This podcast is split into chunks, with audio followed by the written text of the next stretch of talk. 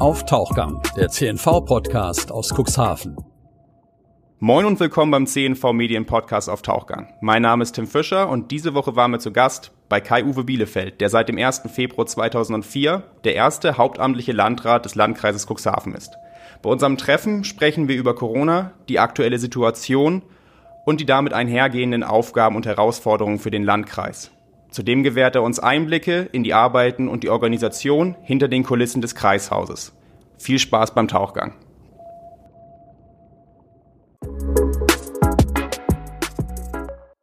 Ähm, die Fallzahlen steigen und die Ampel springt auf Rot. Wir befinden uns ab Montag im Teil-Lockdown. Welche Folgen hat der Teil-Lockdown für Cuxhaven? Also wir wissen heute noch nicht genau, was in der niedersächsischen Verordnung drinstehen wird. Die muss ja jetzt angepasst werden. Aber ich gehe mal davon aus, dass die Vereinbarungen der Ministerpräsident mit der Kanzlerin eins zu eins sich da wiederfinden werden. Und das bedeutet natürlich äh, wesentliche Einschränkungen nochmal im öffentlichen Leben, insbesondere im Bereich Gastronomie, also Dinge, die bei uns hier im Cuxland, in der Stadt Cuxhaven von besonderer Bedeutung sind. Ansonsten eben auch eine Einschränkung nochmal in der persönlichen Lebensführung. Aber das ist eigentlich eine Situation, die wir jetzt schon, weil wir in Rot sind, in der Ampelfarbe, äh, umzusetzen haben, sprich äh, insbesondere Kontaktbeschränkungen, zehn Personen maximal aus zwei Haushalten und entsprechende Verfahren auch im öffentlichen Raum, im privaten Raum. Also Einschränkungen sind schon äh, jetzt in Kraft, werden sich aber Montag dann nochmal weiter aktualisieren. Ähm, gerade in Bezug auf ähm, die Gastronomen hatten Sie ja eben schon angesprochen. Ähm, Selbstständige, es geht jetzt auch um den Weihnachtsmarkt, die Schausteller. Ähm, viele machen sich da jetzt Sorgen. Ähm, es geht da ja auch um Existenzen. Ähm, inwieweit können Sie schon sagen, ob es da irgendwelche Hilfestellung geben wird? beim ersten Mal hat das ja relativ schnell funktioniert. wird das diesmal genauso laufen? Also ich denke, dass äh, dieser Teil Lockdown gerade für die Gastronomie äh, eine ganz schwere Prüfung sein wird, weil die Betriebe schon beim ersten Durchgang äh, schwer Federn gelassen haben.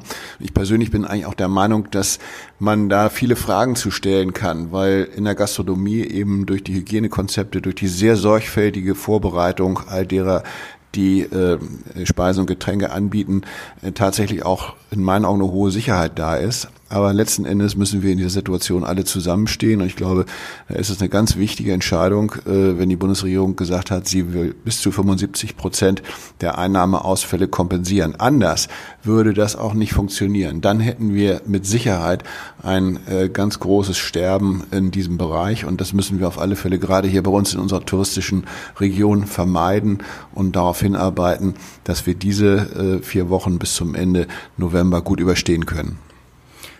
Die Frage, die sich stellt, gerade wo Sie es angesprochen hatten mit den Gastronomen, die gute Vorbereitung, auch schon vor dem Teil-Lockdown jetzt, ähm, jetzt wieder alles auf, auf Anfang.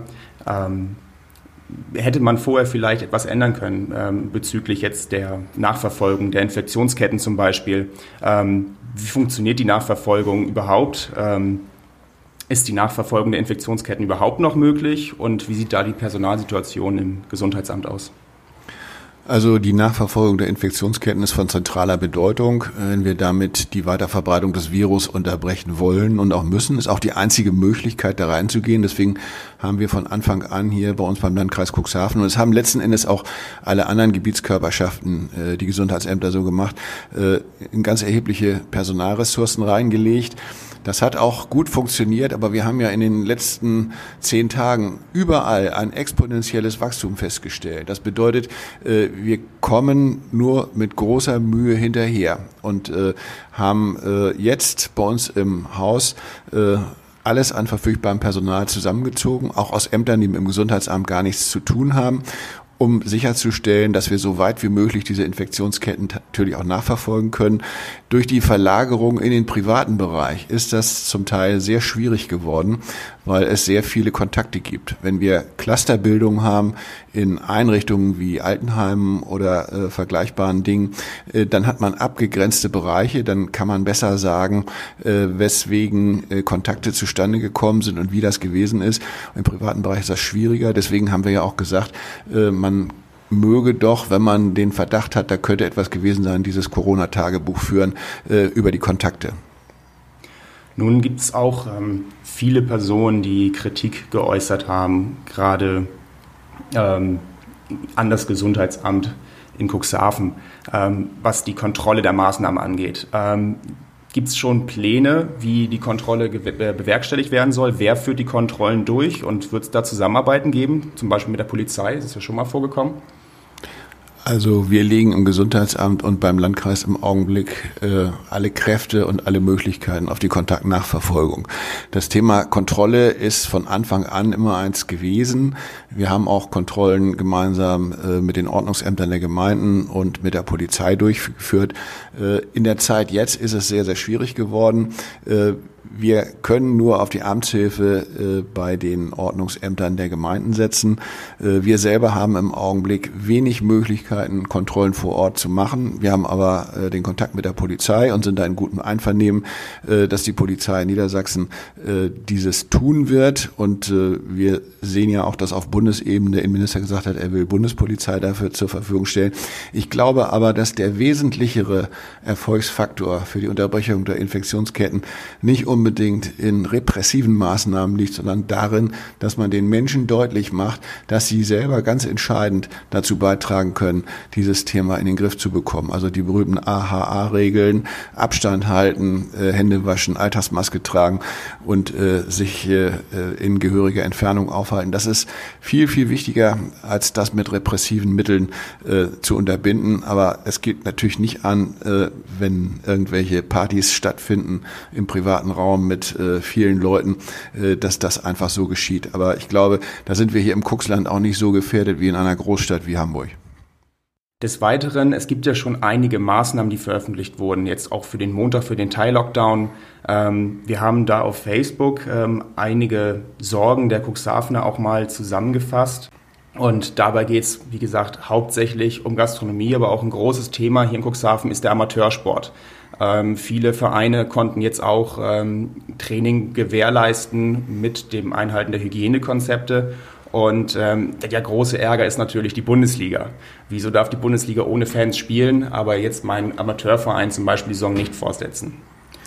Ja, darüber kann man natürlich lange diskutieren. Bei der Bundesliga ist es ja ziemlich eindeutig, dass das Wirtschaftsbetriebe sind. Da geht es ja weniger um persönlichen Sport, um Gesunderhaltung, sondern da geht es um Unterhaltung, um Werbeeinnahmen und äh, um Dinge, die also dem wirtschaftlichen Bereich ganz eindeutig zuzuordnen sind.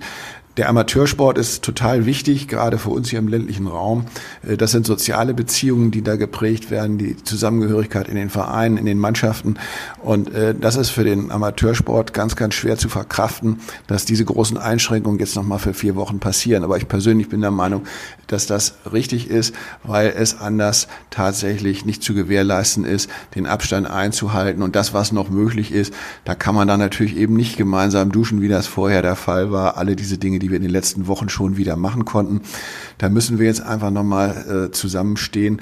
Und das Thema äh, Bundesliga oder Profisport, äh, das spielt wirklich auf einer ganz anderen Ebene. Eine weitere Frage war zum Beispiel, warum dürfen Friseure weitermachen und Kosmetiker müssen zum Beispiel schließen? Ähm, Gab es da, da Gründe für? Haben sich bei den Friseuren hat das Hygienekonzept dort besonders ausgezeichnet, dass es funktioniert oder woran liegt das, diese Unterscheidung? Also letzten Endes ist das eine Angelegenheit, die ja äh, auf der Bundesebene mit dem Ministerpräsidenten und der Kanzlerin besprochen worden ist im Einzelnen. Ich will da mal jetzt nicht äh, detailliert einsteigen. Ich bin überzeugt davon, dass in Kosmetikstudios auch ordentliche Hygienekonzepte vorgelegt worden sind. Ähm, nun kann man darüber streiten, was lebenswichtig ist, wenn die Leute zum Friseur gehen. Also beim Friseur habe ich auch ein gutes Gefühl. Meine Friseurin hält penibel das Hygienekonzept ein und ich natürlich auch. Also wir sitzen da schön mit Mundschutz beim Haarewaschen. Sehr schön. Also Sie ähm, stehen voll und ganz hinter diesem Konzept. Ähm, sehen Sie denn die Chance jetzt in den nächsten vier Wochen auch, dass, wenn man, ähm, also wenn sich herauskristallisiert, dass es in einigen Bereichen wunderbar funktioniert, dass die Lockerungen dann auch gezielt ähm, für die Gastronomie wieder getroffen werden? Oder dass es dann in vier Wochen neue Regelungen gibt, sollten Erfolge eintreten? Also ich wünsche mir das, äh, weil ich einfach denke, äh, dass es die Gastronomie äh, nicht verdient hat, genau wie andere Wirtschaftszweige auch, vollkommen vom wirtschaftlichen Geschehen abgeschnitten zu sein. Das ist eine ganz, ganz schwere Prüfung für die Betriebe.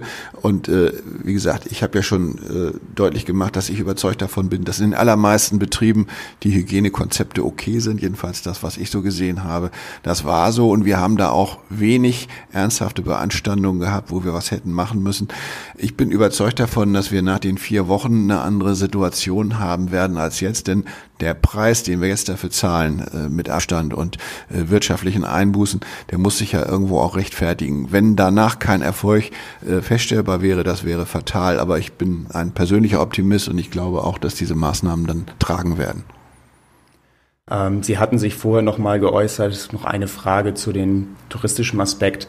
Und zwar hatten Sie gesagt, dass Ihnen die Nachlässigkeit ähm, der Touristen hier gerade an der Nordseeküste große Sorgen bereitet. Ähm, inwiefern halten Sie den Tourismus in Cuxhaven für das Problem der steigenden ähm, Fallzahlen? Also äh, zum Glück hat sich über den Sommer gezeigt, dass durch die Touristen hier überhaupt fast gar keine Einträge von äh, Corona in unserer Region äh, passiert ist. Äh, man muss das eben manchmal auch mit pointierten Worten äh, deutlich machen, dass die Leute dazu angehalten werden, die Regeln einzuhalten. Und äh, das ist in den allermeisten Fällen tatsächlich auch passiert. Das war gut so. Wir leben vom Tourismus und deswegen müssen wir auch mit unseren Gästen klar und deutlich darüber sprechen, was geht und was nicht geht. Mein Eindruck ist, und darüber habe ich mich auch mit dem Oberbürgermeister Uwe Sandja äh, intensiv unterhalten, mit den Bürgermeistern unserer Tourismusgemeinden hier in Landwursten und entlang der Elbe, äh, dass die Touristen äh, für uns existenziell wichtig sind und dass die Hygienekonzepte, die es da gegeben hat, dann auch gegriffen haben. Also aus dem Tourismus jedenfalls sind keine Problemfälle entstanden, die nennenswert waren. Jetzt noch eine Frage an Sie, und zwar als Landrat. Inwieweit hat sich das Leben hier auch im Kreishaus verändert? Ähm, welche Einschränkungen gibt es? Ähm, welche Maßnahmen wurden hier im Kreishaus getroffen bezüglich Homeoffice? Ähm, können Sie vielleicht mal so ein bisschen den Alltag beschreiben? Naja, der Arbeitsalltag der Kolleginnen und Kollegen hier im Hause äh, ist äh, eigentlich so, wie er sein soll. Alle sind an ihren Plätzen, sei es hier im Hause oder im Homeoffice. Wir haben im ersten Lockdown äh, die Situation gehabt, dass unsere IT hier im Kreishaus innerhalb von wenigen Tagen fast 400 Home-Arbeitsplätze hat einrichten können mit entsprechenden Zugängen über die IT. Und äh, wir haben die Kolleginnen und Kollegen auch äh, ermuntert, ihre Arbeit von zu Hause aus zu machen, um das Infektionsrisiko zu senken. Diejenigen, die Publikumskontakt haben, hier wie in der Zulassungsstelle, Führerscheinstelle im Bereich Soziales, äh, da gibt es äh, Zugangskonzepte. Das Kreishaus an sich ist für den Publikumsverkehr nach wie vor nicht geöffnet. Aber wenn Termine gemacht werden, dann werden die Besucher an der Tür abgeholt und dann in Besucherbüros geleitet. Dort können dann die Dinge besprochen werden, die notwendig sind. Bei der Zulassungsstelle haben wir Zugangskonzepte mit entsprechenden Terminvereinbarungen. Da hat es ja am Anfang auch eine Menge Ärger gegeben, weil die Menschen sich erstmal daran gewöhnen mussten, dass der Service, den wir sonst bieten, sozusagen äh, am Tage alles zu erledigen, so nicht geleistet werden kann. Aber das hat sich auch alles wieder eingelaufen.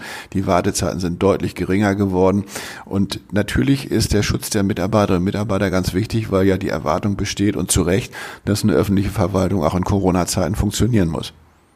Zum Schluss noch, es interessiert im Moment ja auch viele das Thema Weihnachtsmarkt. Ähm, wie es aussieht, kann der Weihnachtsmarkt ja wahrscheinlich nicht stattfinden. Ähm, haben Sie vielleicht Tipps, ähm, was man machen kann, jetzt gerade in Zeiten von Corona, um doch noch ein sinnliches Weihnachtsfest zu erleben? Oder sieht das eher düster aus?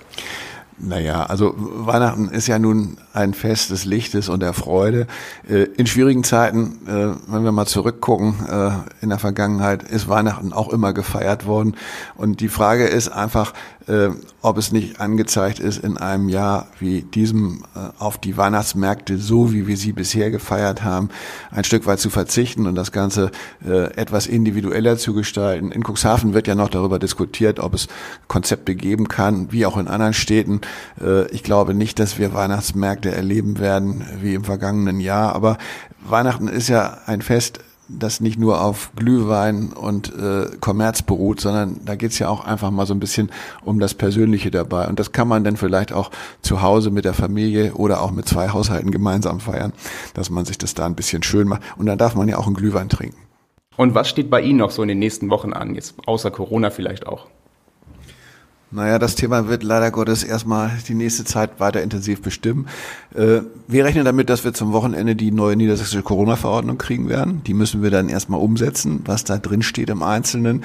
Äh, da kann es ja an anderen Stellen auch noch Veränderungen ergeben, aber dann äh, sicherlich erstmal das, was jetzt zwischen Bund und Ländern besprochen worden ist. Und das bestimmt schon im Augenblick intensiv äh, das, was wir hier im Kreishaus machen. Also die Kontaktnachverfolgung, ich hatte das ja schon angesprochen. Wir werden hier im äh, großen Sitzungssaal äh, unser Kontaktverfolgungsstudio einrichten, wo dann bestimmt 30 Leute sitzen werden äh, und telefonieren. Auf der anderen Seite, äh, das normale Leben geht auch noch weiter. Also wir erteilen auch noch Baugenehmigung, Führerscheine und auch Bußgeldbescheide. Äh, insofern läuft die Verwaltung, äh, wie sie laufen muss. Und äh, auch ich habe in der nächsten Woche, in der übernächsten Woche weitere Termine. Äh, allerdings muss ich sagen, die Termindichte und die äh, Reisedichte hat in Corona-Zeiten deutlich abgenommen. Also äh, man ist schon viel mehr hier, entweder in diesem Büro oder gegebenenfalls auch mal im Homeoffice, das ist bei den Kollegen genauso. Also wir bemühen uns, so normal wie möglich zu arbeiten. Manchmal gelingt es gut, manchmal ist es etwas schwieriger, aber wir verlieren unseren Optimismus nicht. Ja, dann würde ich mich auf jeden Fall bedanken, dass Sie sich für uns Zeit genommen haben und ähm, verabschiede Sie hiermit aus unserem Tauchgang-Podcast. Ja, vielen Dank.